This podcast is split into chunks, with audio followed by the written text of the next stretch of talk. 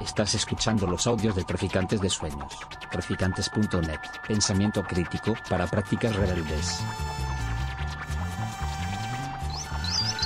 Traficantes de Sueños. Traficantes de Sueños.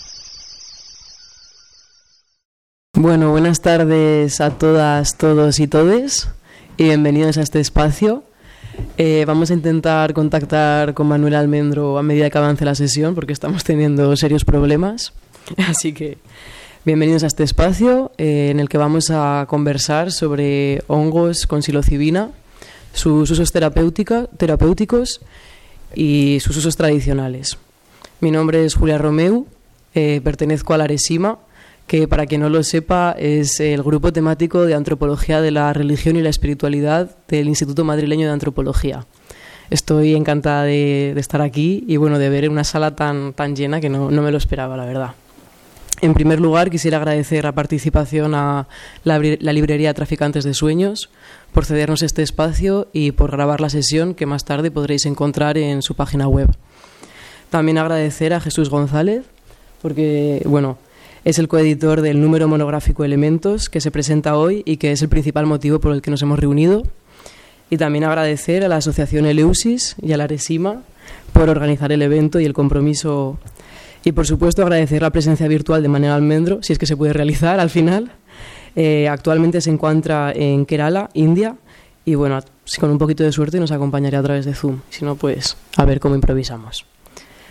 Eh, vale, antes de comenzar, eh, voy a presentar rápidamente la estructura de la sesión y luego realizaré una breve presentación de los participantes para que los conozcáis un poquito más. La sesión va a comenzar eh, con la presentación de la revista Elementos a cargos de Jesús. Después los participantes eh, expresarán brevemente sus ideas en torno a tres cuestiones que consisten en el llamado renacimiento psicodélico, en el diálogo de saberes y en la noción de reciprocidad. Todo esto tiene el objetivo final de que mantengamos una conversación en última instancia que va a durar aproximadamente 50 minutos y bueno, sabemos que no hay preguntas incorrectas, así que espero que sea un espacio dinámico y en el que podamos aprender un montón.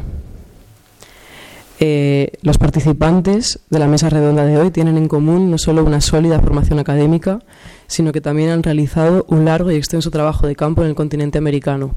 En primer lugar, Jesús González, eh, licenciado en Psicología por la Universidad Complutense de Madrid, maestro en Antropología por la Universidad de las Américas y doctor en Sociología por la Benemérita Universidad Autónoma de la Puebla.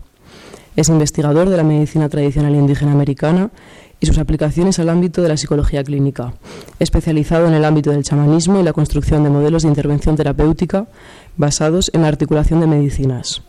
Actualmente dedica su práctica profesional a la atención psicoterapéutica privada en la Ciudad de México, la coordinación del proyecto Teonanactal y la investigación independiente para la Fundación Rivertix y el Instituto de Medicina Intercultural Nierica. Es cofundador y coordinador general del proyecto Teonanactal, un proyecto de investigación financiado por el Consejo Nacional de Ciencia y Tecnología del Gobierno de México. El título Diálogo de saberes en torno a las potencialidades terapéuticas de los hongos que contienen psilocibina. Un estudio transdisciplinario a través de la neurociencia, la psicología, la antropología, la historia y el conocimiento tradicional indígena. Su trabajo de, campo ha consistido en trabajar con diversas comunidades como son los huicholes de 2003 a 2008, el grupo mazatecos de 2008 hasta la actualidad y los quechuas chazutinos de 2012 a la actualidad también. Sus publicaciones destacadas son A Proposal to Study the Safety and Efficacy of Psilocybe cubensis in Preclinical and Clinical Studies at the Therapeutic Alternative for a Major Depressive Disorder, Insights for Modern Applications of Psilocybin Therapy from a Case Study of Traditional Mazatec Medicine, El Arte de la Curación Mazateca y Hacia una Medicina Transcultural, Reflexiones y Propuestas a partir de la experiencia de Takiwasi. Buenas tardes, Jesús. en segundo lugar, Manuel Almendro, que es psicólogo clínico, doctor en psicología por la Universidad Autónoma de Madrid, fundador en 1984 del proceso Oxígeme, que integra la psicología clínica, la meditación y las medicinas indígenas. Está dirigido a la formación de psicólogos y médicos. Su trabajo de campo ha consistido en trabajar con diversas comunidades, como son el grupo de los mazatecos de 1978 a 2007, las comunidades Ashan Incas de 1992 hasta, hasta la actualidad, eh, los trabajos con los cocamas de 2015 a 2018, con los navajos en 2015, así como diversos trabajos con diferentes curanderos. Sus publicaciones destacadas son Chamanismo, la vida de la mente nativa, El laberinto de la ayahuasca, investigación sobre el chamanismo y las medicinas indígenas. Y bueno, esperemos que pueda dar también ahí las buenas noches ahora en un ratito. Y en tercer lugar tenemos a Santiago López Pavillard, doctor en antropología por la Universidad Complutense de Madrid. Eh, ha estado trabajando como documentalista en, la, en RTVE desde el año 1985. Es investigador independiente cuyas principales líneas de investigación son la antropología de la conciencia, los estados de conciencia y su relación con la cultura, las prácticas vegetalistas asociadas al chamanismo alto amazónico. La relación entre salud, sanación y espiritualidad y el estudio de la ontología animista. Es coordinador de la Aresima, director de la Asociación Eleusis y cofundador de la Plataforma para la Defensa de la Ayahuasca. Su trabajo de campo ha consistido en trabajar en España desde el año 2008 en torno al uso chamánico de la ayahuasca, en Perú desde el 2012 entre vegetalistas mestizos, en Ecuador en 2016 con los Shuar y en Brasil en 2016, 2019 y 2023 en contextos religiosos ayahuasqueros y yaguanaguas. Sus publicaciones destacadas son Chamanes, Ayahuasca y Sanación eh, por el CSIC y que bueno este año se publicará la segunda edición del libro. Así que enhorabuena también. y bueno, vamos a empezar ya oficialmente con la sesión y a dar paso a Jesús y a la presentación del número 131 de la revista Elementos, editada por la Benemérita Universidad Autónoma de la Puebla. Cuando quieras, Jesús. Gracias. Buenas tardes. Bueno, aquí estamos, que estoy con el móvil atento a Manuel, que creo que ya le vemos, ¿verdad? Y vamos a ver si le escuchamos. Finalmente estábamos intentando hacer todo el esfuerzo. Mm, para nosotros es un orgullo contar con Manuel en este espacio, ¿no? A muchos de nosotros ha sido un inspirador. Cada vez que le veo, eh, le digo que yo he seguido sus pasos, ¿no? Allá en América. Llevo 20 años viviendo en México. Este, mm, una parte importante de... Una parte importante de estos 20 años los he dedicado al trabajo en la región de Oaxaca y parte de esos resultados es la revista que hoy presento. Ahí está. ¿Ahora? Y el tiempo que, como, como decías, estuvo en Perú también fue un poco siguiendo los pasos de Manuel. Entonces, nada, esperemos que podamos contar con él. Ahora desapareció. Vamos a ver. Bueno, hace poquito justo me lo encontraba Manuel hace eh, cuatro meses, en octubre, como parte de mi trabajo de campo, me encontraba Manuel, hacía ya años que no lo veía y tuvimos la suerte de encontrarnos en, en Huautla de Jiménez, que es la, capital del mundo mazateco, de la Mazateca Alta, en Oaxaca, en México. Y en las conversaciones que teníamos me decía que él llegó allí en el año 77. Y en el 77 yo nací, así que nos saca unos pasos por delante en todo eso. Y bueno, esperemos que se conecte.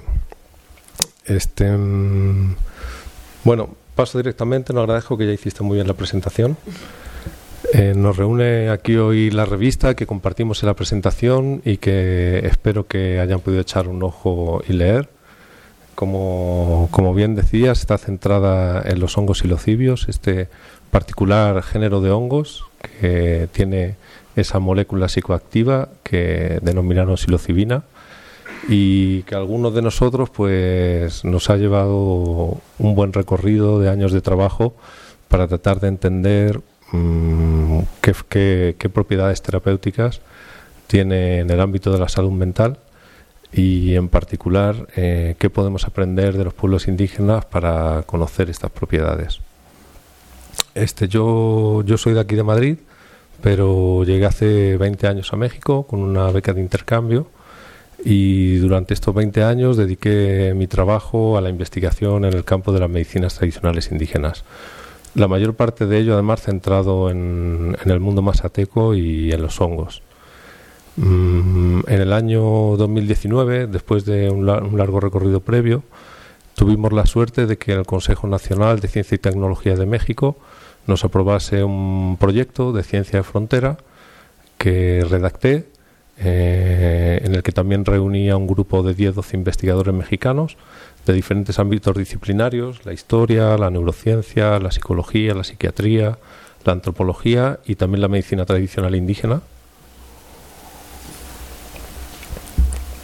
Tuvimos la suerte de contar también con varios especialistas del mundo indígena en este proyecto de investigación.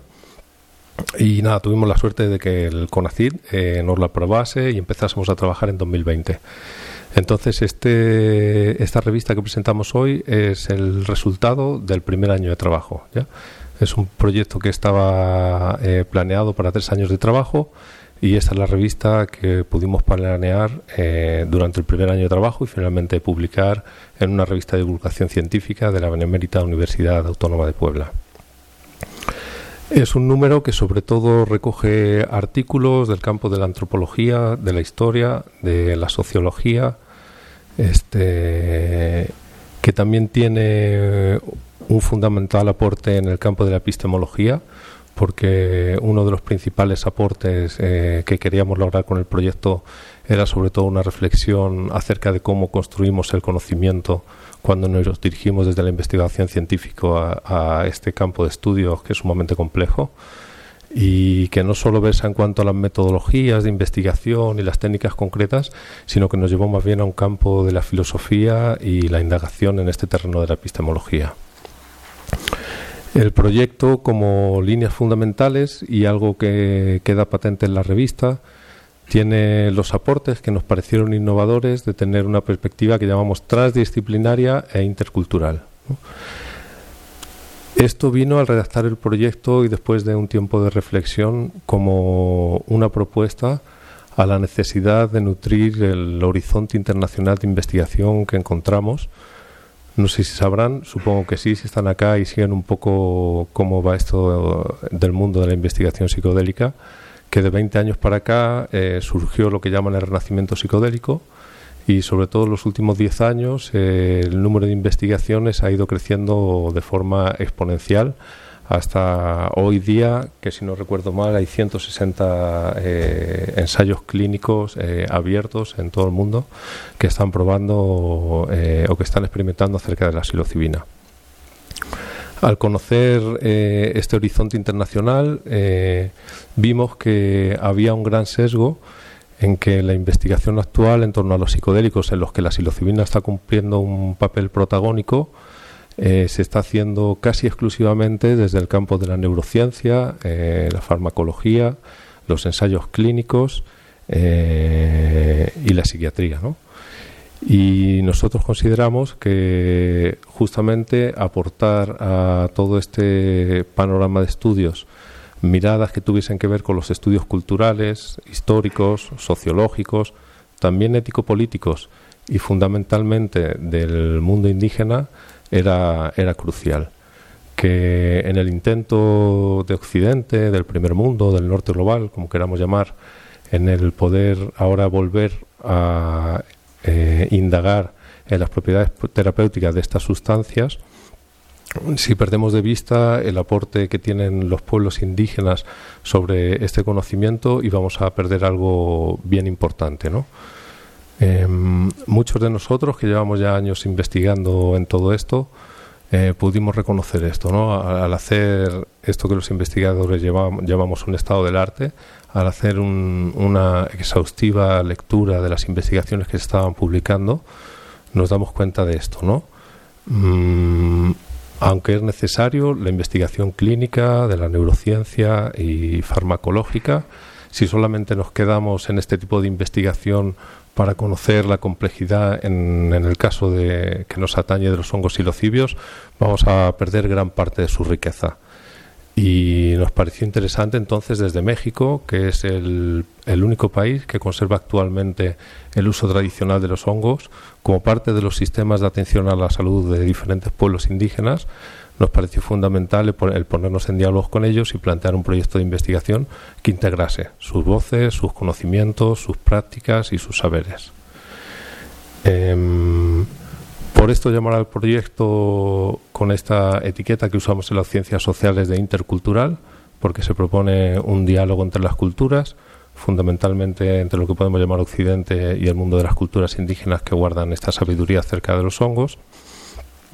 Y eh, la característica transdisciplinaria la daba también a una propuesta dentro de las ciencias que tiene que ver no solo el encuentro de diferentes profesionales, de diferentes disciplinas, para atender a la complejidad de estos objetos de estudio que desbordan los marcos eh, convencionales, sino también el esfuerzo que tiene que hacer la ciencia en salirse de sus propios ámbitos disciplinarios, incluso podríamos decir de llevarse a una reflexión tanto epistemológica como ontológica para salir de esas fronteras que definen sus campos de estudios, sus propios principios, el propio paradigma del que surgen y poder ir más allá de esto y encontrarse en un territorio de fronteras, diríamos, por eso lo transdisciplinario, más allá de las disciplinas, donde se pueda establecer eh, un diálogo que desborde a la propia disciplina y que la pueda nutrir.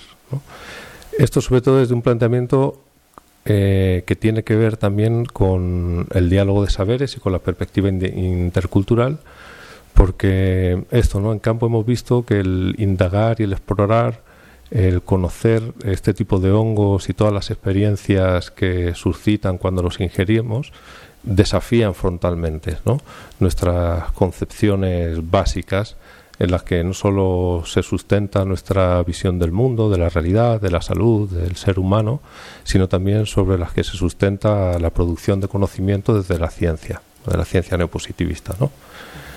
Entonces, bueno, con esto quisimos aportar este carácter original, innovador que pudiese, por un lado, tanto nutrir el panorama de la ahora denominada ciencia psicodélica, como también hacer un ejercicio que consideramos ético-político del reconocimiento y legitimación de los saberes indígenas, de los saberes locales, los saberes populares y todo el cuerpo de conocimientos que contienen estos sistemas tradicionales y estas culturas que han sido históricamente negados, subestimados e incluso despreciados. Creo que hasta ahí por el momento y ahora seguimos con, con un poquito más de contenidos. Bueno, solo añadir que por favor miréis la revista. Eh, se encuentra en la, también se puede encontrar el link para acceder a ella en la página web de la librería Traficantes de Sueños, concretamente en el panel de actividades de, de esta conferencia. Y bueno, es que es interesantísima y además está editada de una forma maravillosa con un montón de imágenes de arte urbano de México que bueno le dan un punto muy muy sugerente. Así que dicho esto, empezamos con las intervenciones del panel. Eh, la idea es que en primer lugar, como ya he mencionado, los participantes expongan brevemente sus reflexiones alrededor de las cuestiones del renacimiento psiquedélico, que ya nos ha adelantado un poquito Jesús, el diálogo de saberes y la reciprocidad. Estos temas están íntimamente conectados entre sí y constantemente unos llevan a, los otros. Eh, voy a pediros que intentemos mm, mantener cada cuestión de forma breve, en aproximadamente cinco minutos, pero bueno, si Manuel no se puede conectar, pues tenemos un poquito más de tiempo. Así que, bueno, sí, mira, qué bien. Sí, el problema es que no lo escuchamos. ¿Nos escuchas? No. no. A ver. Te está escribiendo. Bueno. Pues dinos un poquito, Santiago, qué nos puedes decir sobre el renacimiento psicodélico.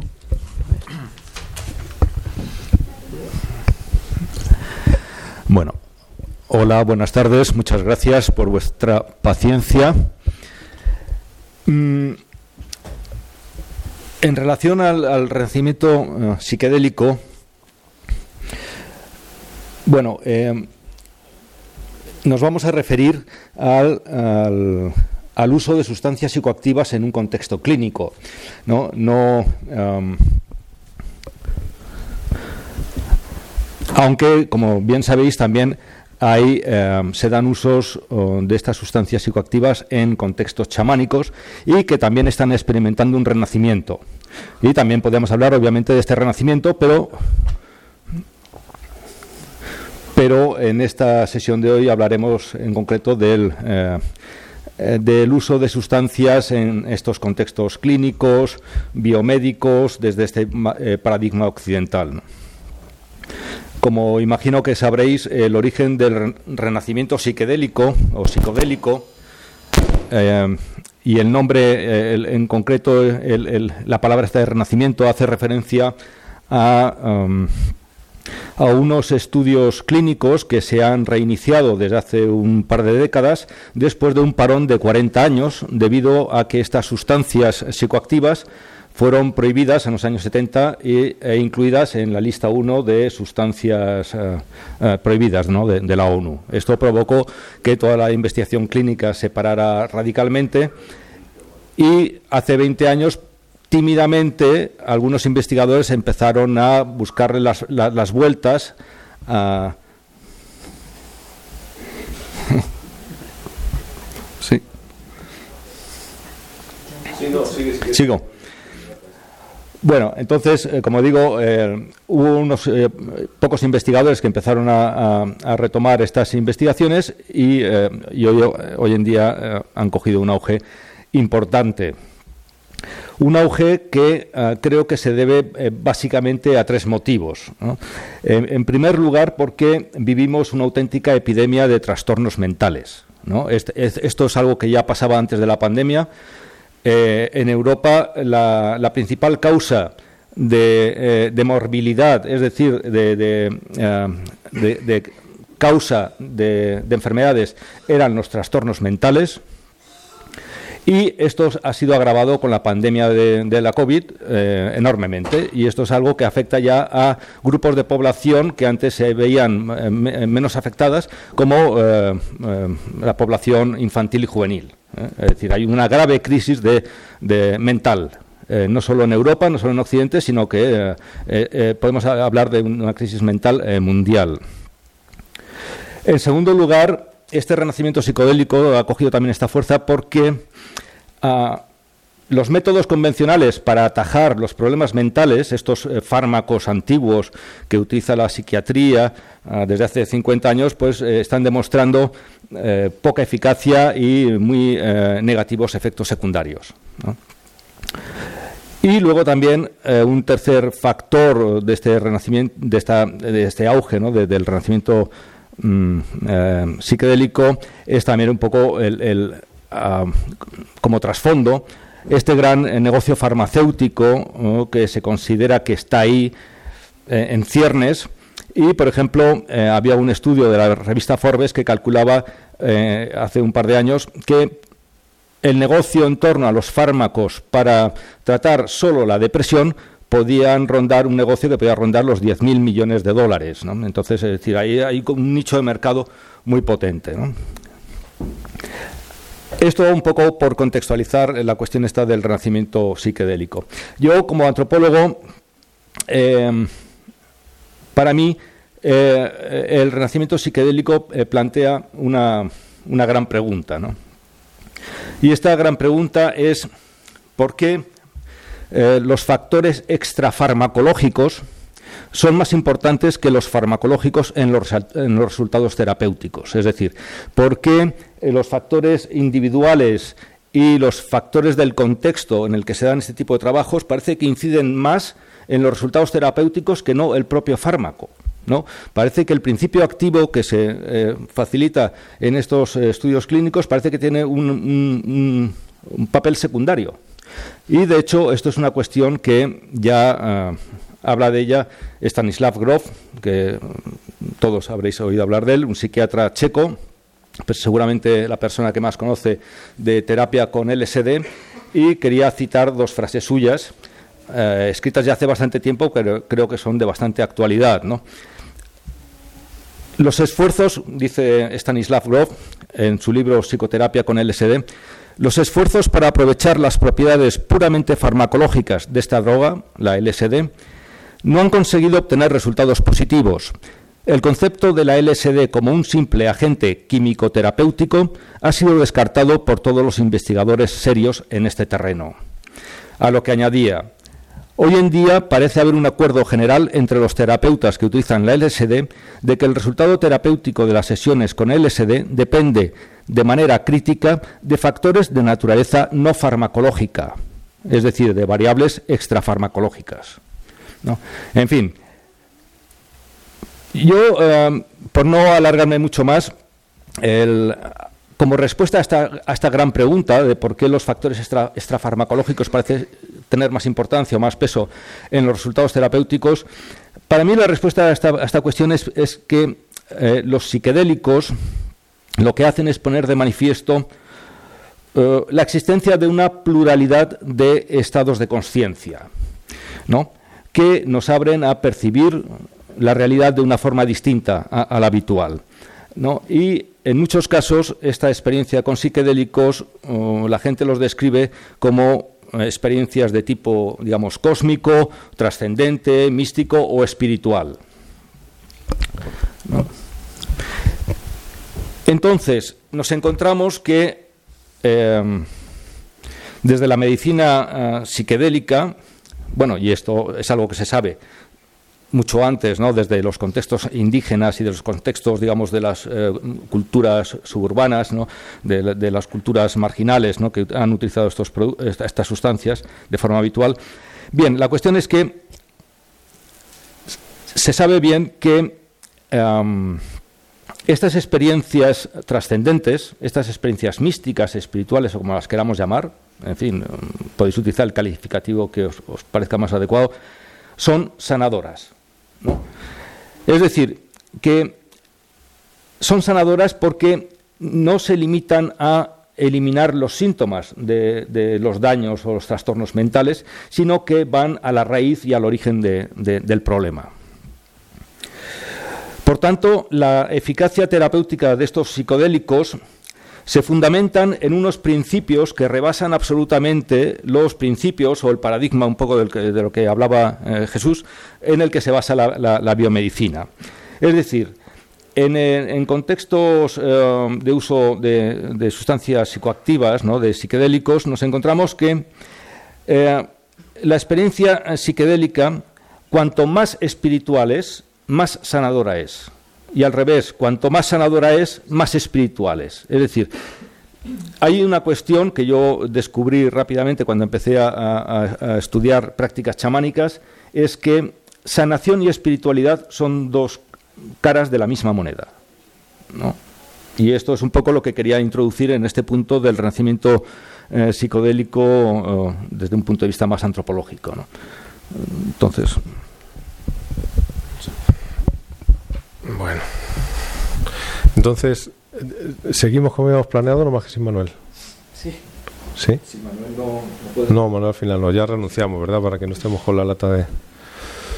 Bueno, entonces vamos hablando de estos temas y luego ya al final estará la participación. Ok. bueno. Con el renacimiento psicodélico. Renacimiento psicodélico, muy bien. Mm, mm, igual pongo un poquito en contexto. Supongo que conoceréis esto, ¿no? Eh, pero a partir de los años 30, 40 del siglo pasado es cuando podemos decir comienza la investigación con sustancias psicodélicas, con unas primeras sustancias, mescalina, LSD, que empiezan a dar muy buenos resultados para el tratamiento de adicciones, del alcoholismo y demás. Esto luego, a mitad de los años 50, se une la psilocibina, ya que se da ese famoso encuentro entre Gordon Wasson, un banquero estadounidense, y María Sabina, una sabia masateca, en el 58, si no recuerdo mal, Hoffman sintetiza la, la psilocibina, el compuesto activo principal de los hongos, y de ahí empieza a diseminarlo a diferentes centros de investigación, antropólogos, este, bioquímicos, farmacólogos, eh, etcétera, para empezar con su investigación. Esta ola primera de investigación, que a nivel clínico está dando sumamente buenos muy buenos resultados, este, coincide históricamente con el proceso de la contracultura en Estados Unidos y que la contracultura tomase como un elemento principal de su propuesta disruptiva, revolucionaria, la alteración de la conciencia a través de estos compuestos. Esto generó finalmente, después de unos 10-15 años, que el presidente Nixon en el 71 tomase la iniciativa eh, de crear un convenio para la prohibición de estas sustancias, donde las sustancias que paradójicamente estaban aportando muy buenos resultados en la investigación clínicas fueron integradas dentro de la lista número uno de la Organización Mundial de la Salud, eh, catalogadas como sustancias de alto riesgo para la salud y sin ningún valor terapéutico. En ese estado estamos hasta ahora, ¿eh? desde el 71 hasta ahora. Y, este convenio internacional fue más una decisión política que clínica o, digamos, basada en el ámbito de la salud. Em, se considera como un punto de partida eh, un estudio de, un psiquiatra moreno de raíces mexicanas en Estados Unidos en el 99, ¿verdad? Que evalúa el trastorno obsesivo compulsivo, lo que puede aportar la psilocibina al trastorno obsesivo compulsivo. Este se toma ahora como el estudio, aunque ahora Bouso, José Carlos Bouso, amigo y buen investigador, también investigador español, eh, hoy publicaban un artículo suyo en prensa que se reivindica, porque él en los 90 también estaba investigando con el MDMA allá aquí en España, ¿no? Entonces reivindica también cierto origen de este nuevo renacimiento psicodélico aquí en España. Él estaba investigando en los 90 en la Universidad Autónoma de Madrid y cancelaron así abruptamente su investigación. Esto pasó sobre todo en, en estas décadas donde hubo este prohibicionismo. Solamente hubo una línea en Suiza que se conservó donde dejaron a un grupo de psiquiatras seguir investigando con la LSD, con la psilocibina, mescalina y demás. Em, entonces, a, finales del 90 se toma este estudio eh, como inicio de lo que ahora llaman renacimiento psicodélico y en los 20 años, como decía, en los 20 años posteriores, llegando hasta hoy día, ha habido un incremento cada vez mayor de este tipo de investigaciones y un financiamiento cada vez mayor. Esto ha estado encabezado por Estados Unidos y podemos decir, pues, sí, grandes lobbies y empresas que vieron una oportunidad de hacer un nuevo negocio y que no tuvieron pudor en invertir cientos de millones de dólares y aplicar las lógicas que normalmente se aplican para la aprobación de nuevos fármacos, etcétera, revestido de lo que llaman algunos artículos eh, el capitalismo psicodélico, ¿no? El ver en estas sustancias la oportunidad de la generación de una nueva eh, generación de fármacos, de psicofármacos, que además logren todo aquello que se había depositado en la antigua generación de psicofármacos, antidepresivos, ansiolíticos y demás, que ya saben que representan grandes dividendos para las industrias farmacéuticas, después de la industria armamentística, la que obtiene más beneficios es la, es la farmacéutica, y que este pues siempre fueron frustradas sus intenciones de resolver y poder eh, tratar a fondo las problemáticas de salud mental. Entonces han visto en esta nueva, eh, en estas nuevas sustancias, no nuevas, pero bueno, en esta nueva investigación de sustancias psicoactivas, una buena oportunidad para generar esta nueva generación de psicofármacos y por eso están financiando en diferentes países los ensayos clínicos que lleven a la regulación de ellos. en ese marco, los que nos hemos dedicado desde el campo de la antropología, también de la salud mental y las ciencias sociales, como les decía al principio, bueno, vimos esto, pues que es un circuito necesario que hay que recorrer contando incluso con el apoyo de esta industria, porque digamos que en, las condiciones sociales en las que vivimos es necesario recorrer ese camino si queremos que estas sustancias estén aprobadas, estén reguladas y formen parte finalmente de los tratamientos a los que podamos acceder. Pero vemos que en eso hay muchos límites, hay ciertos riesgos y creo que desde las perspectivas críticas en ciencias sociales es lo que podemos aportar y que nos parece fundamental y que no está siendo tan tenido en cuenta en este renacimiento psicodélico. Uno de los puntos principales que señalamos es esta cuestión mm, que, que señalamos y decimos que es el riesgo de reducir la complejidad de lo que podemos llamar enteógenos, plantas maestras, plantas sagrados, hongos sagrados, reducirlas a la lógica del fármaco. ¿No? Ese es uno de los principales riesgos. ¿Qué queremos decidir con esto? Pues eso, que la complejidad de los sistemas de curación de los que forman parte estas plantas y hongo en los sistemas de atención a la salud tradicionales, que han sido los únicos que han conservado hasta la actualidad y que por lo tanto su uso y que por lo tanto tenemos que entender que ellos son los especialistas en, en esto, queden reducidos a nuestra mirada de lo terapéutico que tiene que ver con reducir esa complejidad a una sustancia psicoactiva, a un fármaco que se da en un contexto, en un contexto aséptico. Esto, si bien nos parece que es necesario para eh, conseguir finalmente mm, valorar eh, la efectividad, la seguridad y todos estos eh, diferentes factores que hay que eh, tener en cuenta para poder aprobar un, un nuevo fármaco desde el contexto clínico. También hay que tener en cuenta que muestra justamente los límites de lo que hemos reconocido en el mundo indígena a la hora de trabajar estas sustancias. ¿Qué hemos aprendido ahí? Podría hablar igual de tres elementos principales.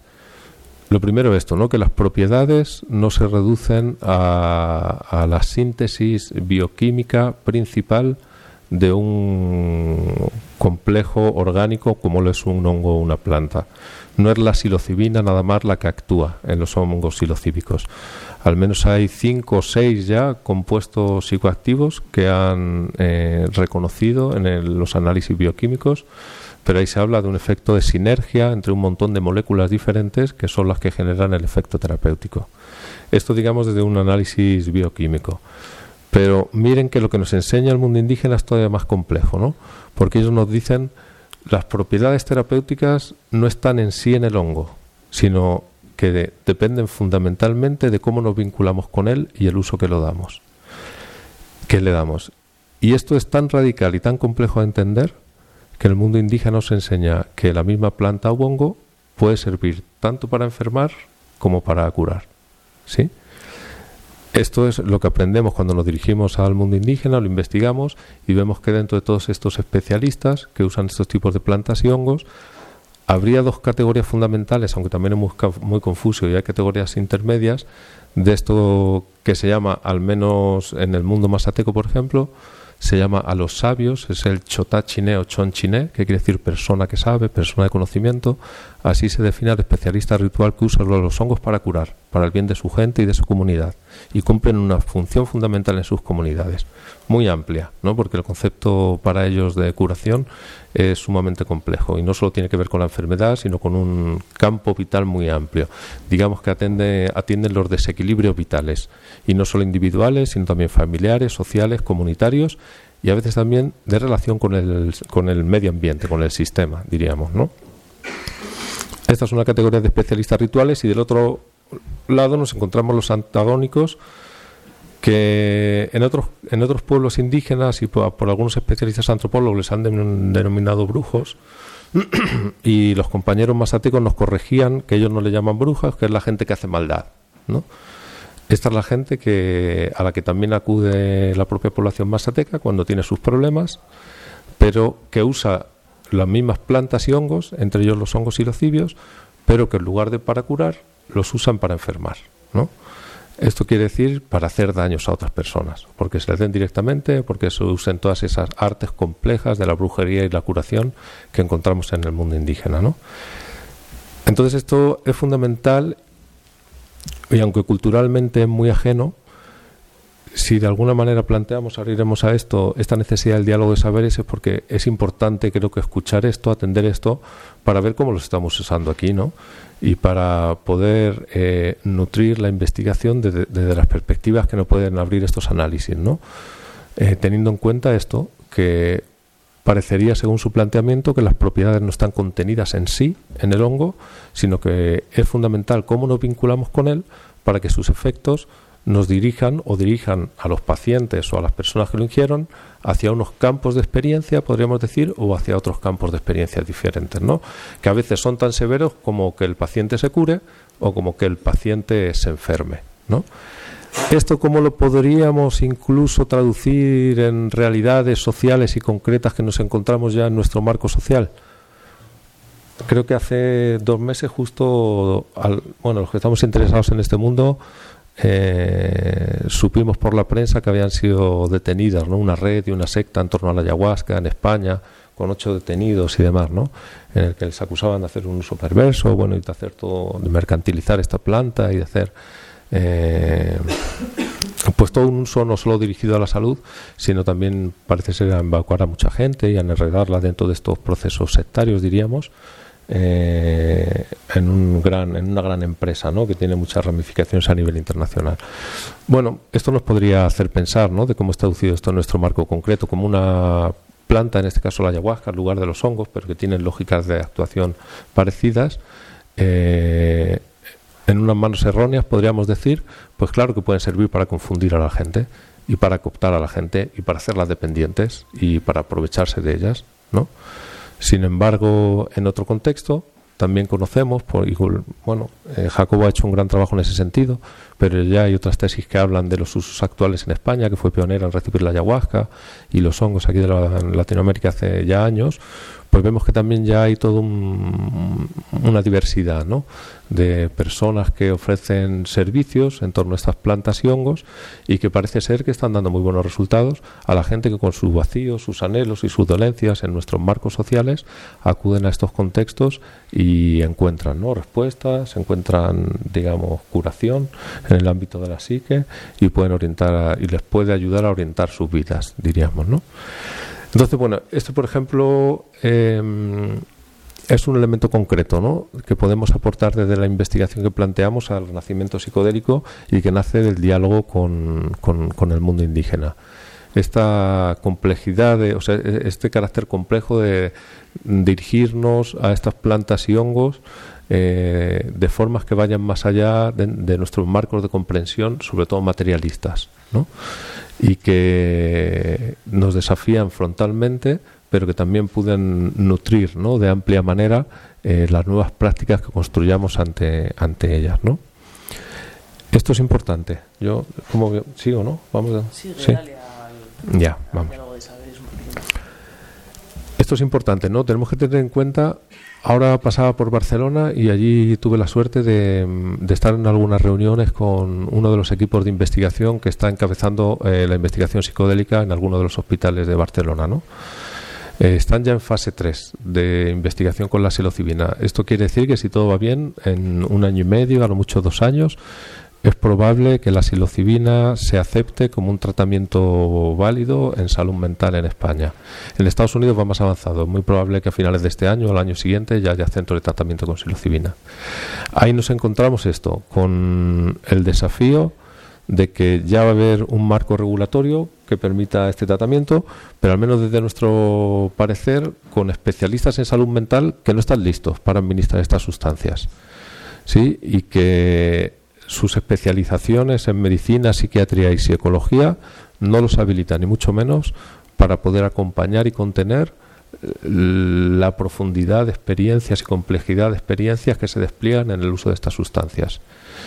Em, para los que hemos trabajado con curanderos y acompañando a personas que toman estas sustancias en los contextos tradicionales, podemos decir que esta es una labor que lleva muchos años, no son muchos años, eh, hablando con curanderos, especialistas rituales y acompañando a personas que toman estas sustancias para ir aprendiendo su lenguaje e ir sabiendo cómo acompañarles para que sus procesos orienten su vida y, protegerlos de los riesgos que también implican. Entonces nos vamos a encontrar por un lado con eh, profesionales en salud mental que tienen una formación que en algunos casos, desde mi punto de vista, más que habilitar para acompañar a las personas que toman estas sustancias, limitan, ¿no?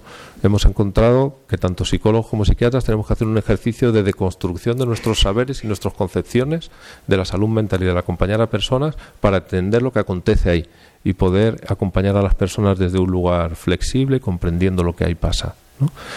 Entonces, este es un serio desafío para el que yo creo que el diálogo de saberes es absolutamente necesario.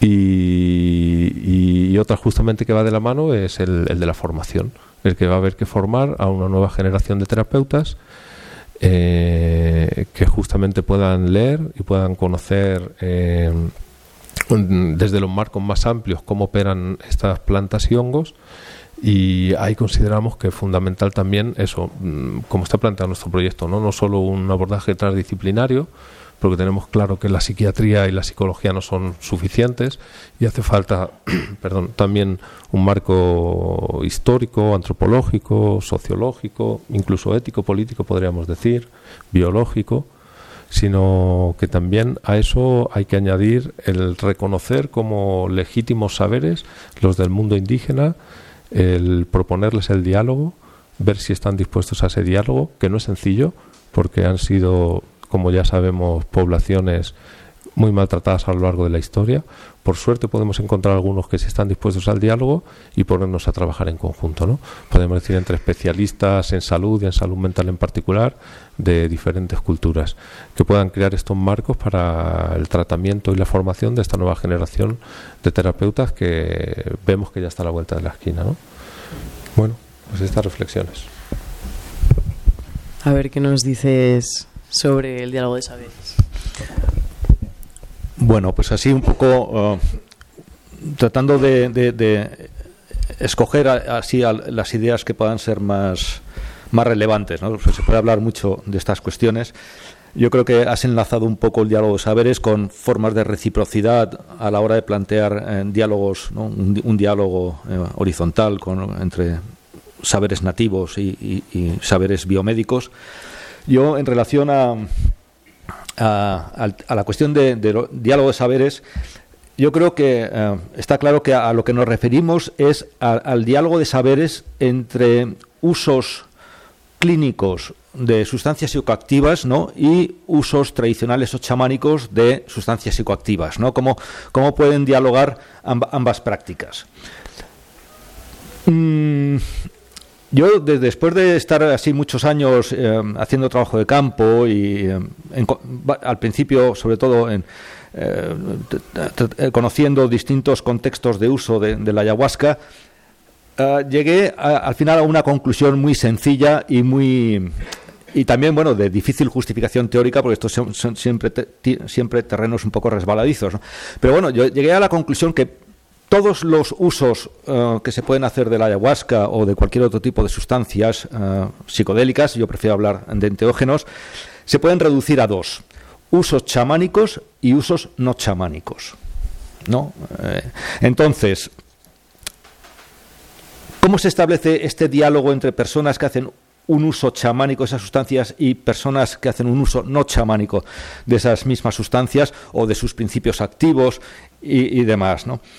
Bien, uh, yo creo que es bastante eh, complejo el asunto porque realmente estamos enfrentando dos formas de entender la realidad, dos formas de entender el mundo, dos cosmovisiones, dos ontologías totalmente distintas, ¿no? Dos ontologías que derivan en epistemologías propias, ¿no? Es decir, uno concibe la realidad de una forma y también desarrolla el método para conocer esa realidad de forma coherente a esa forma de entender la realidad. ¿no? Entonces, yo considero que hay básicamente dos ontologías o dos formas de entender la realidad en, esta vida, que es eh, el naturalismo, esa forma, digamos, propia occidental, que, entiende la realidad como una realidad de carácter objetivo, y eh, regulada por leyes de carácter universal, que es lo que hacen eh, que estemos en una naturaleza de carácter objetivo, y un animismo que es básicamente lo contrario, que es la concepción de una realidad puramente subjetiva ¿no? y, e impredecible. Mm. Este diálogo, mm, hace ya tiempo, en, una conferencia, eh, lo planteaba como algo utópico, ¿no? utópico el, poner a dialogar la ciencia con la tradición eh, indígena. ¿no? Uh, ¿Por qué? Porque la ciencia realmente no tiene ningún incentivo para ponerse a hablar con las, con las tradiciones nativas. ¿Qué ganan con ello? Es decir, eh, a la ciencia le va muy bien con su método científico. Um, es decir, el método científico funciona muy bien para explicar cómo funcionan las cosas y, y está, y, y, para qué se van a poner a dialogar uh, sobre un mundo, digamos, sobrenatural, cuando ellos el mundo natural lo tienen perfectamente bien acotado y bien, y bien estudiado, ¿no? y se les da muy bien explicar su funcionamiento. ¿Para que se van a meter en líos a hablar con tradiciones indígenas que hablan de un mundo sobrenatural, que se rige por unas leyes espirituales que son absolutamente inmanejables desde una perspectiva científica? Y por poner un poco un, ejemplo de, esta, digamos, bueno, eh, si hablamos de paradigmas, eh, hablaríamos de in, inconmensurabilidad de los paradigmas, de incapacidad de, de, este, de, establecer este diálogo ¿no? entre paradigmas. ¿no? En este caso sería entre el paradigma científico y el paradigma nativo. Por ejemplo, desde la ciencia se considera que el estudio de la conciencia ¿no? nunca podrá ser un objeto de estudio científico. ¿no? ¿Por qué? porque la conciencia es algo puramente subjetivo. ¿No?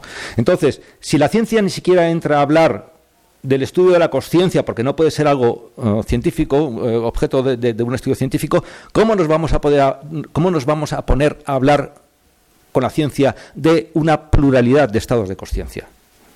¿No? Es decir, ya es que es como que es imposible, ¿no?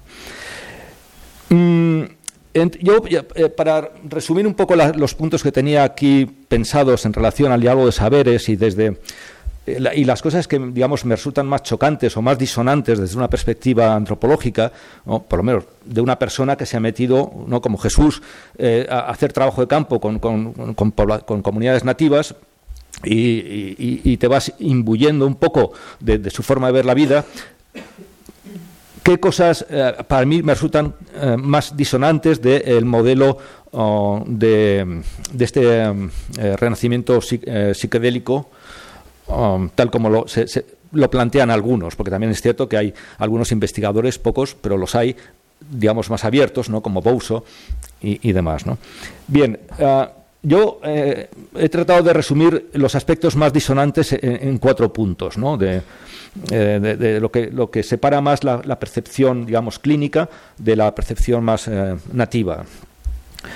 El, primer punto, así que me resulta llamativo, es este, eh, esto que encontramos en el discurso, digamos, de la, de la, clínica, que dice que el único contexto seguro que existe para tomar sustancias eh, psicoactivas, ¿no? de forma eficaz y segura, es el contexto clínico. ¿no? Como si el contexto nativo no fuera ni eficaz ni seguro después de miles de años de, de, prueba y error. ¿no? Y, en fin. Eh, otro, otro punto que me resulta un tanto así llamativo, ya lo has comentado tú, Jesús, que es un poco eh, esta, esta perspectiva que tiene la, ciencia occidental de reducir la complejidad de las cosas y, por ejemplo, es reducir eh, lo que son las plantas maestras a, a reducirlas a simples eh, principios activos. ¿no? Y estos principios activos transformarlos en fármacos. Esto tiene una lógica que va más allá porque cuando una vez que tienes un fármaco sobre la mesa ya tienes, digamos, toda una, una posología y tienes una forma de administración que es absolutamente ajena a la cosmovisión nativa. Los, en, la cosmovisión nativa, uh, digamos, yo creo que se puede decir que no existe la noción de dosis. ¿no? Es decir, cuando tú te encuentras a un curandero, sí que se manejan unas cantidades de referencia, unos pares de honguitos, más o menos, pero eh, muchas veces la dosis que, da el curandero ¿no? a, la persona muchas veces se determina cuando el curandero mira a los ojos al paciente, sencillamente. No es una cuestión de altura o peso, ¿no? Eh, ¿no? No, no, es un cálculo mental de decir esta persona pesa 80 kilos y le tengo que dar eh, 10 eh, mil, mililitros de ayahuasca. ¿no? Eh, así no funciona la lógica nativa. ¿no? Le miras a los ojos y tú le das en función de lo que tú sientes. Esa es la dosis. ¿no? Uh, como, como, como, este tema de dosis es una cosa que, que se maneja de esta forma tan, artes, tan, artística o tan creativa desde el punto de vista nativo, es por lo que dice el contexto clínico de que el contexto clínico es el único que puede facilitar un contexto seguro, porque nosotros trabajamos con dosis. ¿no? Nosotros sabemos, pesamos a esta persona, sabemos cuántos kilos pesa y sabemos la cantidad exactamente de psilocibina que le tenemos que dar. ¿no? Entonces, en fin. Eh, el tercer punto, así que me resulta así más llamativo, uh, es cómo desde el contexto clínico se considera que precisamente los efectos que se ven como terapéuticos en un contexto nativo, en la clínica se entienden precisamente como efectos secundarios indeseables o a eliminar. ¿no? Y estoy hablando, por ejemplo, de todo el tema de la purga, las náuseas, los vómitos, por un lado, luego las visiones, que en el contexto, digamos, biomédico son etiquetados de alucinaciones, pero el componente visionario es fundamental en la sanación de las personas, ¿no? o el tema de la espiritualidad. ¿no? Muchas veces los efectos, eh, digamos, las experiencias de carácter espiritual o mística, muchas veces se consideran como efectos secundarios indeseables y a evitar eh, eh, en los contextos clínicos. Uh, y, y, el último punto, así que me resulta más, más uh, chocante de todos, que también un poco lo has comentado Jesús de, de pasada, es el tema de la, de la formación. Uh, es decir, ahora se puede abrir un gran melón uh, un gran negocio ¿no? con estas nuevas sustancias para tratar este grave problema que tenemos de crisis mental mundial. Uh, y podemos tener sustancias sobre la mesa, pero no tenemos suficiente personal para darlas eh, adecuadamente. Está el tema de la formación, cómo formamos a esas personas. Porque cualquier eh, personal sanitario con un mínimo de sensibilidad se dará cuenta que eh, un medicamento de origen psiquedélico, una sustancia psiquedélica, no se puede administrar como si fuera un ansiolítico o un antidepresivo, ¿no? un antipsicótico. ¿no? Hace falta una formación específica ¿no? para poder tú dar eso a otros. Y resulta que desde el contexto clínico se dice esta idea de que el terapeuta no tiene la necesidad de haber tomado él personalmente o conocer de primera mano eh, estas sustancias psicoactivas ni sus efectos. Lo cual esto es una idea absolutamente descabellada en el contexto chamánico, ¿no? O sea, ¿no? Y esto se da en la clínica. Entonces, eh, eh, esto es un tema que quería mencionar respecto del diálogo de saberes. Y no sé si, eh, continúo con la reciprocidad, con unas ideas que tenía. Todo va un poco hilado, ¿no? Esta, idea del renacimiento psiquedélico, el tema del diálogo de saberes y finalmente el de la reciprocidad. Lo veía que al final una cosa como que lleva a la otra. Um, respecto a la reciprocidad, eh, lo habrás visto tú también, Jesús, ¿no? leyendo eh, artículos que se están publicando últimamente. Algunos artículos que uno puede leer en revistas de psiquiatría ¿no? o, de neurofarmacología. Esto es bastante inusual, ¿no? pero algún artículo hay. Los autores mencionan la necesidad de mantener lo que ellos llaman una justicia epistémica, ¿no? respecto a los saberes tradicionales. Es decir, nos encontramos a señores científicos que hacen su trabajo en laboratorio pero que introducen ahí en sus artículos científicos una mención a que ese, ese conocimiento de base que se, que, se, encuentra en el laboratorio, su origen se encuentra en las comunidades nativas y que, por tanto, ese conocimiento original hay que respetarlo de alguna forma, hay que reconocer su existencia y a mí me, pues me llama la atención encontrar estas expresiones de justicia epistémica eh, en, artículos, digamos, de, ciencia dura, digamos. Con lo cual, ahí veo que hay una, hay una cierta forma de reciprocidad. Hay, algún cierto intento por parte de la ciencia de mantener algún tipo de modelo de reciprocidad hacia los saberes nativos. Bien está, ¿no? Luego también eh, empieza a haber compañías farmacéuticas que trabajan con principios de origen psiquedélico que también están buscando sus fórmulas de reciprocidad y eh, están ideando la forma de revertir parte de los beneficios de estos nuevos fármacos a esas comunidades nativas y a sus líderes espirituales. Bien, ah, también se está planteando la posibilidad de donar dinero a organizaciones benéficas indígenas. Bueno, yo creo que quienes hemos hecho trabajo de campo en, comunidades nativas, y esto además yo es una cosa que pude observar también en, en una conferencia que hubo en, Río Branco, en Brasil, en el año 2016, eh, en relación al, tema de la reciprocidad con el tema de la ayahuasca, y es que cuando se plantean reciprocidades en forma de dinero, eh, ahí estás introduciendo unos problemas muy graves dentro de las comunidades. Eh, mm, puedes causar una grave desestructuración en las comunidades, ¿no? Porque en cuanto se habla de dinero, rápidamente la pregunta que surge es, vale, ¿quién es el propietario de la ayahuasca, por ejemplo? ¿no? ¿Quién es el propietario de la sustancia? ¿Quién es el propietario del saber, del conocimiento este tradicional, ¿no? que era eh, compartido comunitariamente? Entonces, claro, ahí empieza a haber unas disputas y esto está generando muchísimos problemas ya en las comunidades nativas. El tema de la reciprocidad basada en el dinero y los eh, movimientos o los procesos que se están dando de patrimonialización no solo de las sustancias, sino de las propias prácticas en las comunidades nativas. Y esto puede, puede, puede acabar, mm, en mi opinión, acabando, puede, puede, acabar no solo con el tema de las sustancias, sino también con las propias prácticas chamánicas. ¿no? Porque en los procesos de patrimonialización hay una cierta tendencia a que cosas que son puramente dinámicas, eh, eh, eh, em, que se transforman, son, son muy adaptativas, se convierten en, prácticas muy, muy, rígidas. Entonces, bueno, pues mm, voy a intentar ya no extenderme mucho más. Yo creo, desde mi punto de vista, la, la verdadera y única forma de reciprocidad que puede ser realmente útil y justa con las comunidades nativas sería precisamente que desde la ciencia, desde Occidente, se eh, planteara un diálogo de saberes ¿no? horizontal con las comunidades nativas ¿no? y poner en un mismo plano de igualdad la ciencia occidental con las etnociencias. Es decir, ah, nosotros vivimos en un mundo, en Occidente, que pensamos que nuestra ciencia es la ciencia, con mayúscula, ¿no? y que nuestra ciencia es superior a las ciencias de, otras, eh, de otras culturas. Pero realmente nuestra ciencia es una etnociencia más, como las etnociencias que tienen otras muchas formas culturales, eh, otras culturas. Porque nosotros pensamos que nuestra ciencia está basada en la objetividad, cuando realmente es una ciencia construida, el conocimiento asociado a la ciencia occidental está construida sobre una serie de valores, ideas y creencias que son puramente occidentales.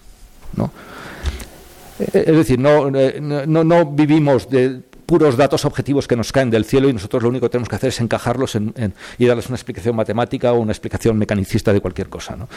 Bien, entonces yo creo que, em, que esa, única forma de reciprocidad es sencillamente tratar de introducir en nuestra sociedad este diálogo de saberes con las comunidades nativas e intentar introducir un pluralismo médico en nuestra sociedad, ¿no? de tal forma que eh, mm, podamos acudir tanto a la medicina psicodélica como a, médicos de sistemas tradicionales de salud. ¿no? Y que esto lo podamos hacer aquí en España, en Madrid, por ejemplo, ¿no? sin que estos médicos tradicionales sean perseguidos o sean detenidos en barajas cuando se traen sus medicinas o cosas de estas. ¿no?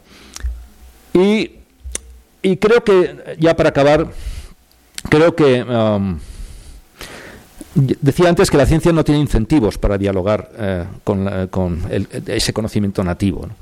Em, yo creo que si la ciencia no se abre a ese diálogo por pura justicia hacia, hacia quienes conservan a día de hoy el conocimiento de cómo usar estas sustancias psicoactivas, ese diálogo deberían hacerlo por un puro principio de prudencia, de prudencia, ¿no? porque la medicina convencional, la biomedicina, cree que ellos pueden controlar los procesos terapéuticos. ¿No? Es un poco lo que comentabas antes. Antes has utilizado una palabra que es contener. ¿no? La, biomedicina cree que puede contener los procesos que se pueden abrir cuando se utilizan sustancias psicoactivas como la psilocibina, la LSD, la ayahuasca, etcétera, etcétera. Y yo creo que están en un error. ¿no? Es decir, ahí abren una puerta y, eh, y hay que saber cerrarla, sencillamente. Y yo creo que por eso la ciencia le convendría muy mucho establecer una alianza con esos sistemas tradicionales que han demostrado una resiliencia de miles de años que dudo que tenga eh, eh, la medicina eh, psiquedélica occidental. ¿no? Es decir, la medicina psiquedélica lleva apenas tres, cuatro décadas trabajando. Si no se logra una legalización de estas sustancias, pienso que al final estas sustancias quedarán en el olvido y, ya está, y pasarán a otra cosa, se inventarán nuevas fórmulas, la inteligencia artificial eh, descubrirá nuevos compuestos que sustituyan al risperdal y, a otros eh, ansiolíticos y antidepresivos que no funcionan, y ese trabajo ya lo harán la inteligencia artificial y perderemos idea de, esos eh, principios, de esas sustancias ah, tradicionales. Entonces, bueno, yo pienso que si no logran esta legalización, esto va a desaparecer el uso tradicional de las sustancias psicoactivas viene de hace miles de años y va a seguir otros miles de años. ¿no? Entonces, yo creo que sería inteligente por parte de la ciencia occidental abrirse a este diálogo, ¿no? por este motivo. ¿no? Así que bueno. ¿Quieres añadir algo más sobre la reciprocidad, Jesús? Bueno, ¿cómo vamos de tiempo? Bueno, hemos empezado tarde, así que... Sí.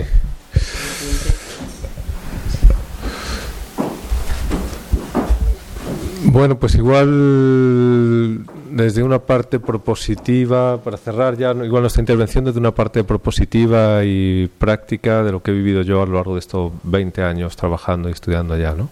Tanto en cuanto al diálogo de saberes como a la reciprocidad. Eh, cuando planteamos el diálogo de saberes en cuestiones de diálogo entre diferentes epistemes, diferentes culturas, diferentes campos disciplinarios, realmente se ve una tarea casi imposible, como planteabas, ¿no? Y yo ahí acabo concluyendo, después de todos estos años de trabajo, que bueno, que más bien que culturas en diálogo, epistemos o disciplinas, pues somos personas los que encarnamos esas diferentes posiciones vitales y que depende justamente de un carácter de la persona para que sea posible ese diálogo. Y es justamente una, una actitud de apertura, de tolerancia, de flexibilidad, de estar dispuesto a cuestionarse a sí mismo, de no pretender la verdad absoluta de su disciplina o de sí mismo para imponer a los demás. Y desde ahí es posible. Es posible algo que a mí me parecía imposible. eh, trabajar con un sacerdote, por ejemplo. Como terapeuta también he tenido la suerte de trabajar con un sacerdote católico que tomaba hongos, con otro que tomaba ayahuasca y que estaba dispuesto a poner en cuestionamiento sus propios principios para acercarse al otro y conocer y aprender juntos, ¿no? Y también ha sido sorprendente encontrar a científicos más dogmáticos que estos sacerdotes, ¿no? Y pretender ir a la sierra o a la selva a imponer sus verdades, ¿no? Entonces, bueno, mi experiencia práctica tiene que ver con eso, con que si reunimos a equipos de profesionales dispuestos al diálogo con una apertura de flexibilidad y tolerancia, es posible el diálogo de saberes y como lo que nos atañe es al campo de la salud y en particular el de la salud mental, mi experiencia es que los mayores beneficiados de ese diálogo son los pacientes, son las personas que vienen a tratamiento. Cuando estamos dispuestos a reunirnos profesionales en salud de diferentes campos disciplinarios, pero también de diferentes culturas, mi experiencia es que las personas que tienen problemas vitales pueden, resolverse, resolverlos de una manera mucho más ágil. Esto lo baso sobre todo en mi experiencia en Taquihuasi, que es una clínica en la alta Amazonía peruana, eh, dirigida por el doctor Jack Mavit, que fue pionero en crear un modelo de tratamiento de adicciones que articulase la biomedicina con la medicina tradicional indígena de la alta Amazonía peruana y la psicología. Entonces ahí llegué en el 2016, 2016, no, 2013, del 2013 al 2016.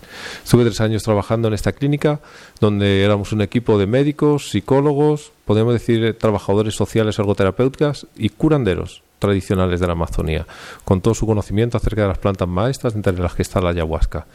Y para mí fue como mi, escuela para aprender acerca de la salud mental y de acompañar a las personas para resolver sus problemáticas vitales, ¿no?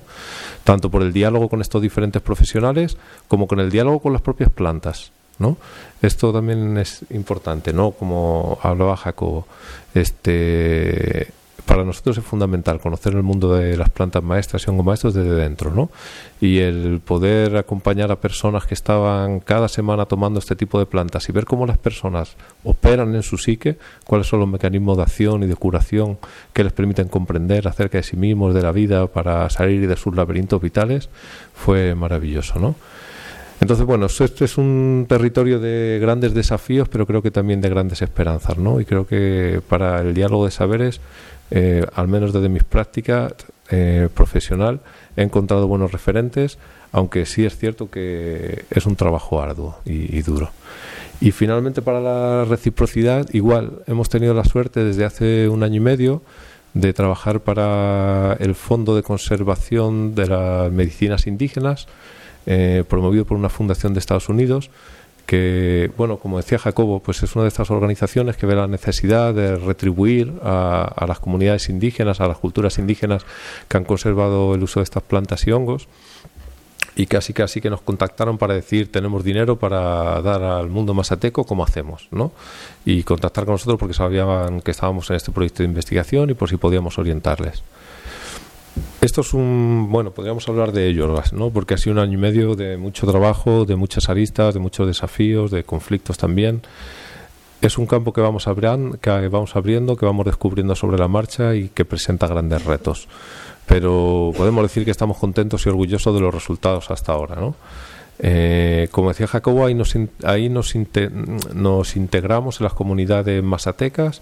Bueno, lo primero que propusimos a esta fundación es decir, bueno, está bien que tengáis dinero, pero como decía Jacobo, sabemos que este dinero puede generar mayores conflictos al interior de las comunidades que beneficios. Entonces hay que hacer las cosas con mucha cautela, con mucha calma, contar con profesionales que puedan mediar en este proceso, que conozcan bien el mundo masateco y acercarnos a las comunidades masatecas con una pregunta.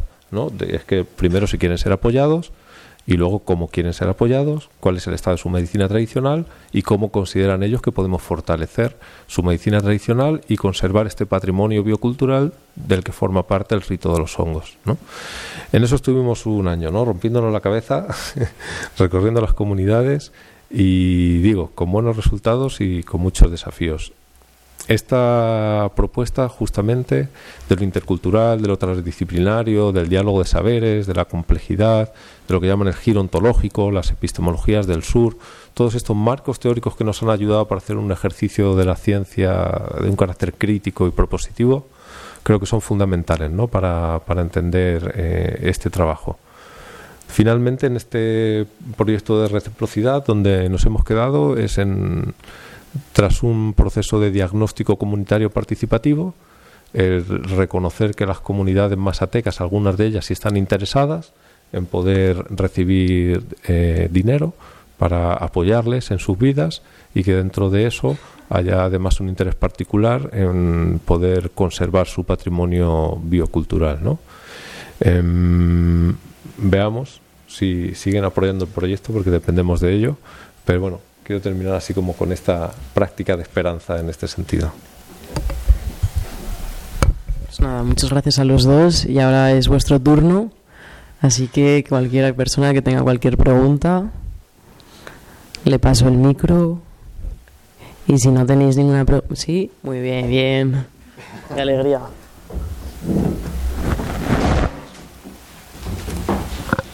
Un, dos, tres. Sí, buenas tardes. Eh, bueno, yo me llamo Iciar y me licencié en la facultad de, psicología en la facultad en la Universidad Autónoma de Madrid. Soy de la promoción del 93 y por aquellos entonces, pues uno de los profesores que estaba ahí en los departamentos era José Carlos Bouso, que, que tuvimos la suerte de conocer, que estaba realizando estos estudios con, con el MDMA y unos años después, pues eh, fueron truncados estos estudios.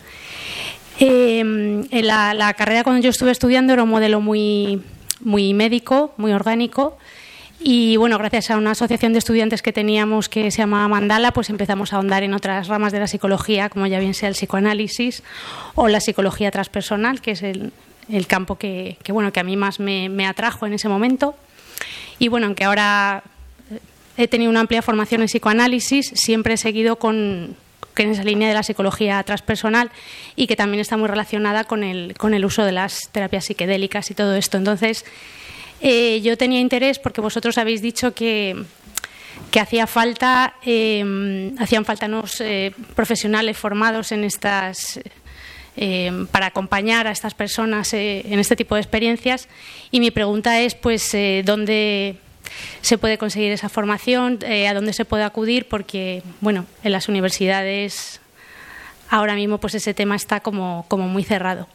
Y luego, en segundo lugar, eh, también en lo que habías comentado tú sobre la legalidad de, de estas sustancias no me queda tan claro porque, bueno, yo estoy viendo constantemente, ¿no? Pues en redes, ya bien sea en Instagram o, incluso en series de, de, televisión, como ahora mismo se pueden comprar perfectamente cápsulas con microdosis de psilocibina que la gente está tomando a su aire, lo cual, bueno, pues me parece que puede entrañar tanto la parte buena de la que tú hablabas como también la parte mala, ¿no? En el, en el sentido de que una persona sin conocimientos, pues a lo mejor no le puede llevar a los mejores resultados, seguir por sí mismo eso, ¿no?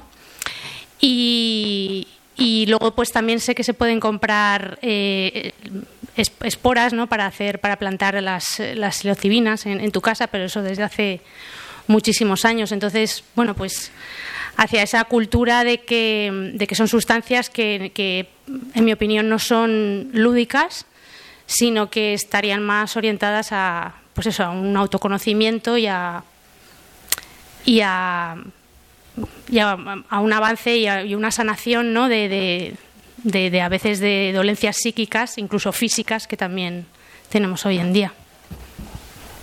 Gracias.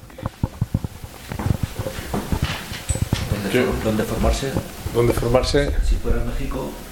Bueno, es difícil, la verdad. O sea, hay un montón ahora, se han puesto casi de moda las formaciones para terapeutas psicodélicos. Y algunas en un fin de semana te puedes formar como terapeuta psicodélico. No, no es broma. Hay muy malas formaciones de terapeutas psicodélicos. No, la, la mayoría, la verdad, son para mí tienen bastantes carencias, pero hay, los grandes centros de investigación en Estados Unidos ya tienen formaciones de terapeutas psicodélicos, ¿no? Eh, Berkeley, ¿no? Y el CIIS y Ajá, y en Johns Hopkins también han, sí, sí. Harvard también tiene otra, sí, sí. Ahí ya, digamos, los principales centros de investigación en Estados Unidos tienen formación de terapeutas psicodélicos. Algunas de ellos incluso nos han contactado para que luego hagamos como la, o sea, nos propusieron mediar para que sus alumnos hicieran las prácticas en la Sierra Masateca y conocieran a curanderos, ¿no? Así como, digamos, acto de graduación de su formación teórica, el que vinieron a la Sierra a tomar hongos, ¿no? Bueno, esto está en camino, no está en camino. Eh, creo que es bueno formarse en todo lo que uno encuentra que parezca serio y sólido. Y en estas grandes universidades y centros de investigación, pues uno va a tener una sólida formación, sobre todo teórica, y ahí sobre todo lo que va a faltar es la práctica, ¿no? La mayoría de nosotros lo que ha hecho desde hace 20 años por acá o 40 como Manuel, pues es por terrenos híbridos, digamos, ¿no? Empezamos por la psicología, luego nos fuimos a la antropología, hicimos la tesis respecto a eso, o sea, en cuanto a eso pudimos hacer trabajo de campo con las poblaciones indígenas, luego hicimos el doctorado en otro lado, y también nos permitió hacer, y de ahí el contacto con el mundo indígena, y a la vez con un pie también en la academia para dar solidez y seriedad a lo que estábamos haciendo, y poco a poco hemos ido ahí encontrando el hilo, ¿no? Para mí es todavía algo por construir formaciones sólidas y auténticamente rigurosas que no solo tengan nuestras maneras de aprender, sino, como decimos, las del mundo indígena también. Esto no se aprende en el salón de clases, aprendiendo la farmacología, la bioquímica y la historia de los hongos, ¿no? Eso igual es importante también, es importante, ¿no? Pero insistimos que el trabajo de campo esto es un debate, ¿no? Pero para mí también es la experiencia personal, ¿no? Es necesario. Es como un poco las formaciones luego en, en corrientes psicodinámicas, ¿no? Como el psicoanálisis y la psicología profunda y demás, ¿no? Uno tiene que pasar por el propio análisis, ¿no? De sí mismo, en conocimiento profundo de sí para luego acompañar a otros. El trabajo con estas sustancias es todavía más desafiante, ¿no? Porque los estados que se detonan eh, son muy complejos, podríamos decir, y entender toda esa complejidad lleva, lleva mucho tiempo, ¿no? Entonces, bueno, nosotros allí como parte del proyecto mm, ofrecemos ciertos programas de maestría y doctorado eh, a los que se pueden postular diferentes alumnos a nivel internacional incluso y recibir becas para hacer este circuito todavía que no tiene que ver directamente con formarse como terapeuta psicodélico, pero que da un marco académico para poder tener una formación teórica y luego hacer trabajo de campo ¿no? en las comunidades indígenas donde siguen eh, eh, conservando el uso de estas eh, plantas y hongos. Eso es lo que puedo decir en cuanto a las formaciones. Y que bueno, que es un bonito desafío que tengamos que crear en algún momento una formación en este sentido, ¿no? De todas estas propuestas.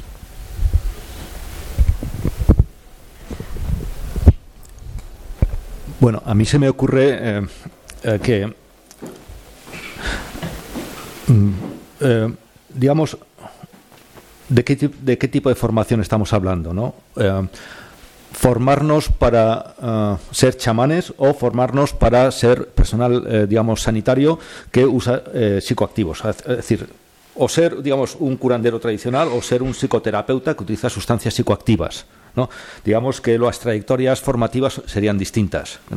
Es decir, si tú eres personal sanitario que quieres incorporar ah, el uso de sustancias psicoactivas, pues tienes una formación reglada como psicólogo, eh, médico, especializado en psiquiatría o algo así, ¿no? Y luego yo creo que en España pues habría que recurrir a, a, digamos a la autoexperimentación con sustancias para coger experiencia o bien acudir a, a grupos que siempre se mueven en, eh, en lo marginal porque aunque estas sustancias muchas de ellas eh, no es que sean ilegales tampoco son legales Mm, eh, son alegales no alegales y luego eh, yo eh, formo parte de la plataforma para la defensa de la ayahuasca. Una cosa que decimos es que todo aquel que se anuncia diciendo que hace ceremonias de ayahuasca es una es un, ese es un contexto no adecuado al que acudir. ¿no? Entonces, co- con lo cual todo se pone difícil, ¿no? porque dices, ¿a dónde acudo? ¿no? Si, el, si el que se hace publicidad es precisamente la persona a la que no hay que ir. ¿no? Porque, digamos, entonces, bueno, mm, ah, si si, quieres, si tienes una formación como sanitaria, ¿no? Pues entonces si quieres coger experiencia, eh, pues lo mejor es tratar de conectar con, estas redes que hay marginales de, otros psicólogos que trabajan con sustancias y tú coger tu propia experiencia y llegar a ser, en, su caso, lo que se llama un, facilitador. ¿No? Un facilitador sería un poco el, término, eh, por lo menos que se utiliza por aquí, no sé si en México también, eh, de, que es una persona que tiene una formación sanitaria o bueno también o, no sanitaria pero que tiene ya mucho, mucha experiencia con, con sustancias y que hace un uso no chamánico de las sustancias. Esto es importante. Es decir, em, esto es, claro, esto es complicado eh, justificarlo desde un punto de vista teórico. Tú puedes pisar un escenario en el que aparentemente, o sea, dos escenarios aparentemente muy parecidos, pero uno es un escenario chamánico y otro no lo es.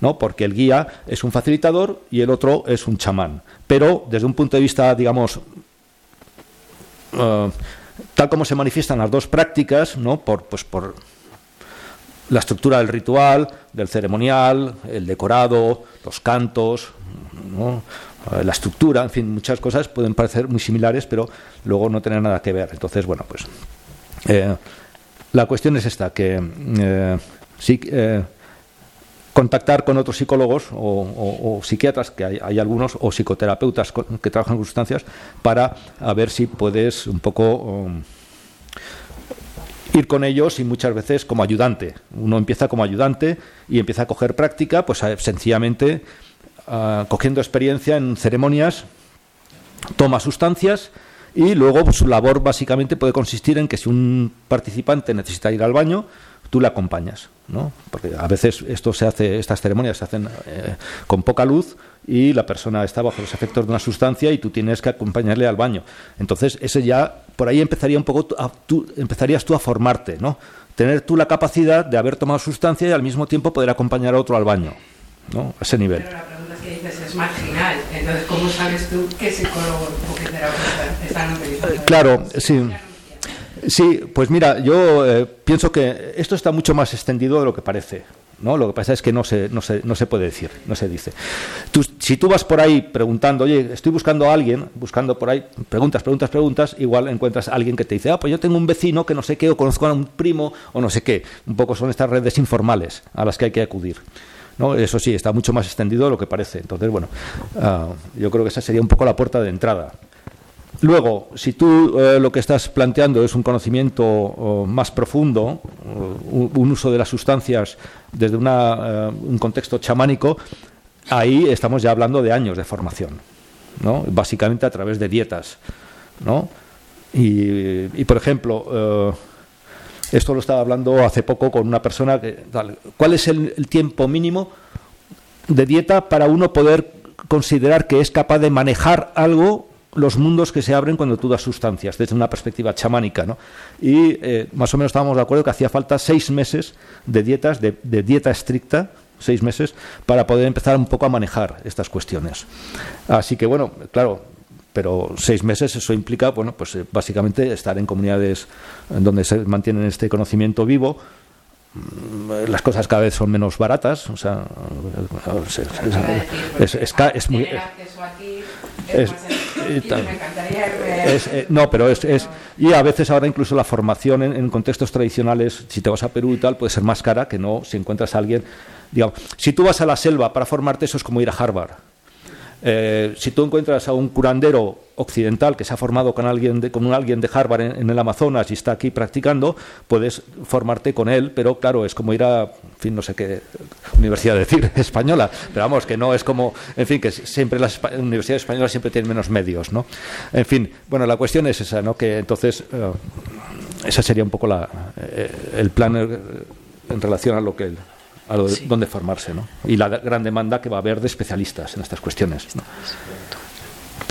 Hay, eso, hay, organizaciones que pueden orientar aquí en España, ¿no? como la plataforma, como Aisters, está locales referente como Manuel Almendro, que lo está Evangeliclar, está en, en este en Bolso. ¿El nombre de esa Sí. Quedan cinco minutos, a ver si ya te vamos. Ah, vale. Eh, gracias por la charla, me, ha encantado y sobre todo ver el trabajo que estáis haciendo. Eh, las dos preguntas de antes también muy buenas. Eh, yo quiero remarcar un, poco eso de la parte lúdica porque sí que veo el peligro de lo que dice, ¿no? Esa accesibilidad y uso sin ningún tipo de integración. Pero por otro lado, en esos viajes lúdicos también hay como mucho aprendizaje y obviamente en el lado clínico eso por ahora está completamente fuera, pero tenía curiosidad si en el contexto chamánico existe algo de esa parte lúdica. Eso por un lado y luego eh, lo del capitalismo psicodélico. Tenía entendido que sí que, por ejemplo, la Fundación MAPS, que lo ha movido mucho, en sí misma es como una alternativa a esto y mm, de alguna manera una historia bonita. No sé si estoy equivocado en eso. Sí, pues sí, Maps ha hecho muy buen trabajo, es pionero. También son criticados como todos, porque todos somos criticados en esto, pero considero que Maps ha hecho buen trabajo, sí, con Rick Doblin y toda la propuesta que, que, han hecho, ¿no? Parece que bien. Mm, y hay diferentes voces alternas en ese sentido, ¿no? Digamos, hay las grandes empresas que tienen que ver con las biotecnologías que ahora están intentando monopolizar eh, el, aprovechamiento ¿no? de los resultados positivos de la regulación de estas plantas y hongos y hay algunas ahí que se usan como ejemplos, hay bastantes artículos ya escritos acerca de ellas, ¿no?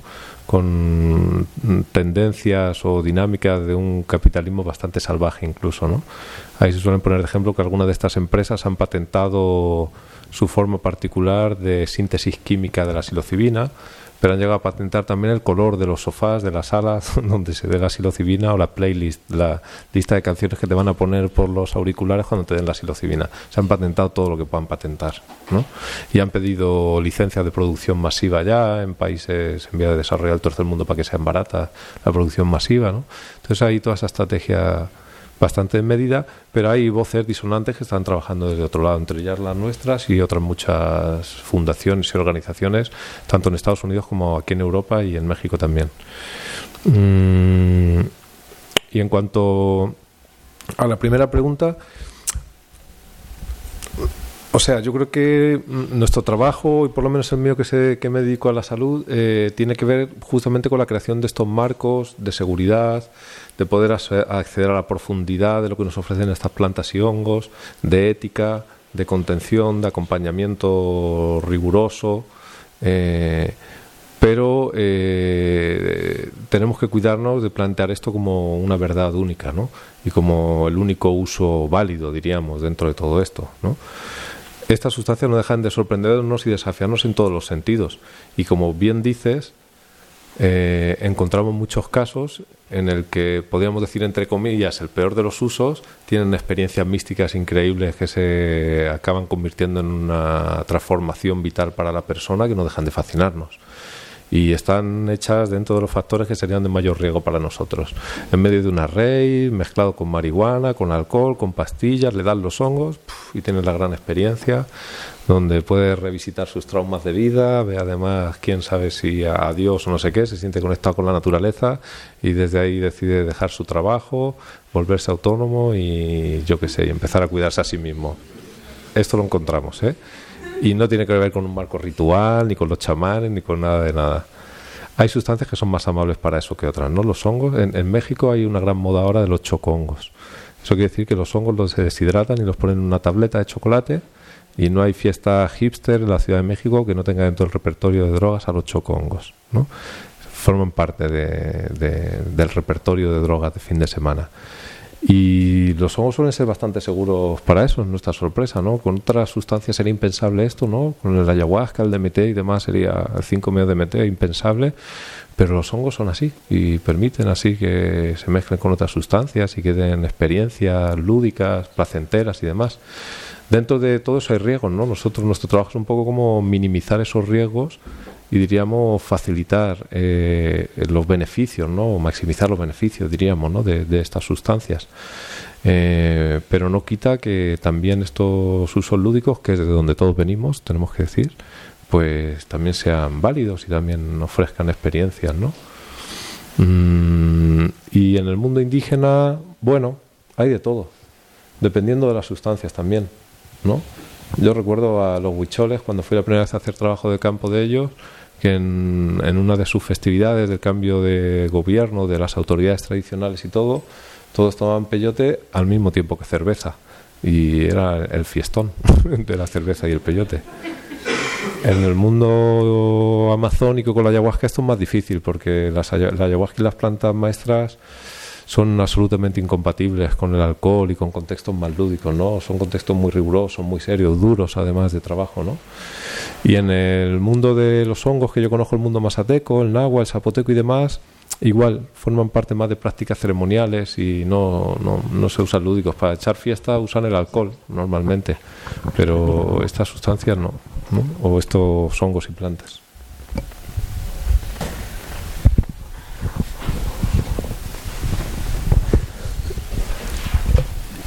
Estaba pensando un poco eh, qué usos lúdicos eh, podía acordarme en, contextos eh, nativos. Y, por ejemplo, me ha venido una, conversación que tuve con una, persona hace poco en- en- en- entre los sipivos.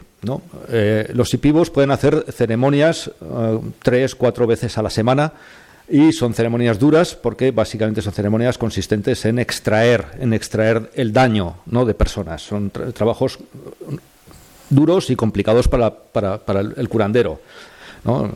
Eh, es un sistema de control social basada en, los virotes muchas veces, ¿no? Sabe, lo- eh, es- sería como una especie como de dardo energético, ¿no? Que se lanzan entre sí.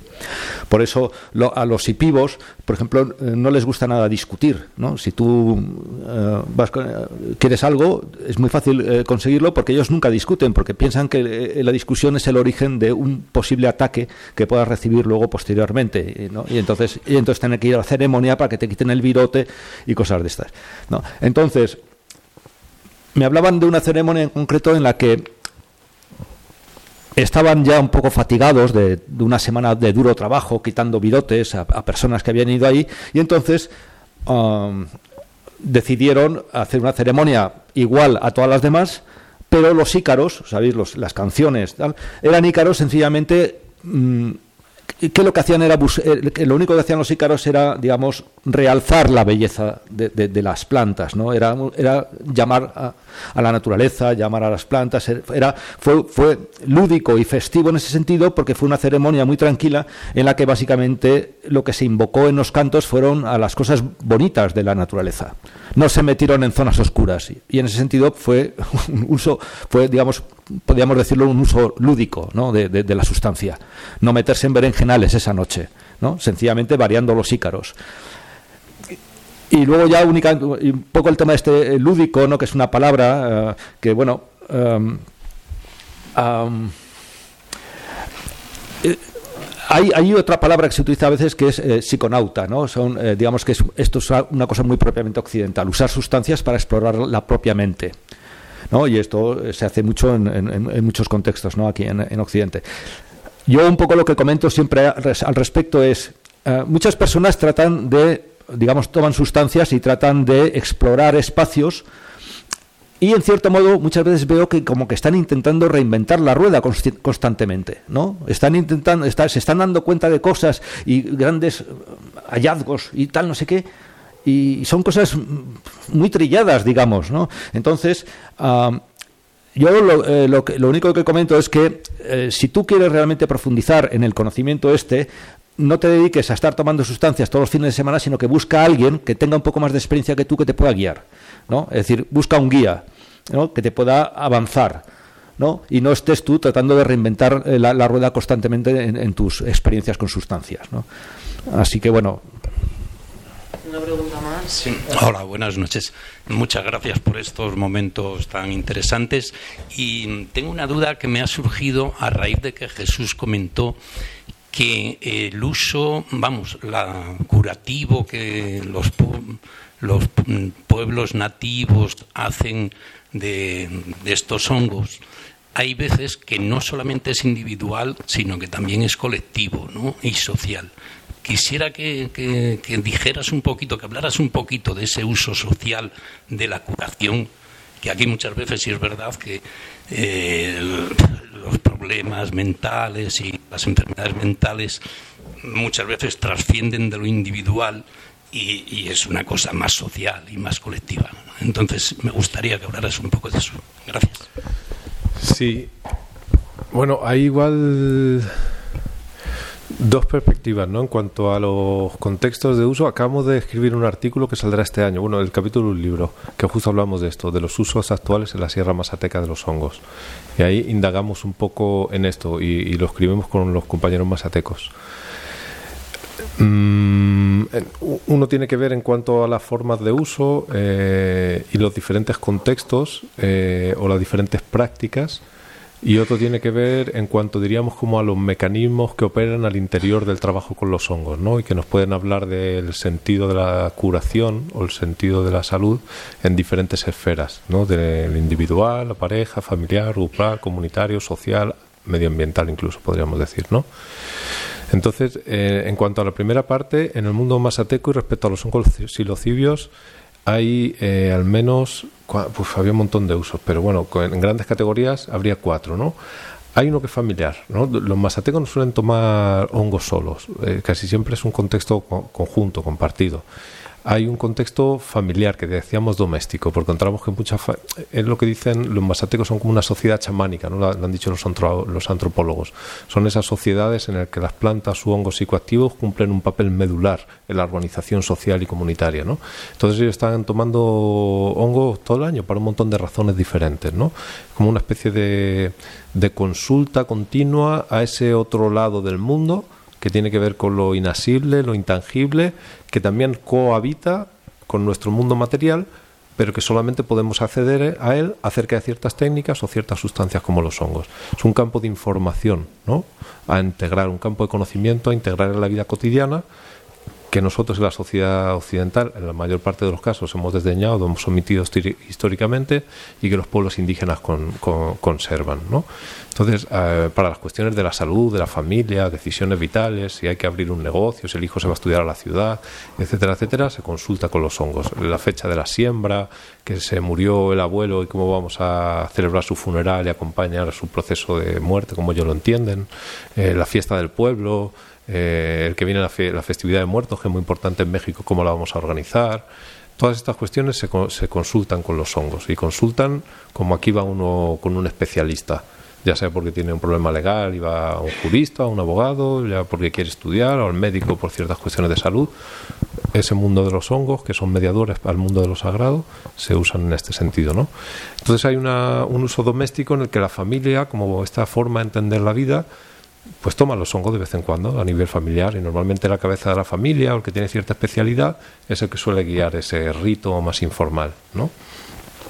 Luego hay otro que es para entender más cuestiones de salud individual, podríamos decir incluso que es cuando se va al sabio o a la sabia.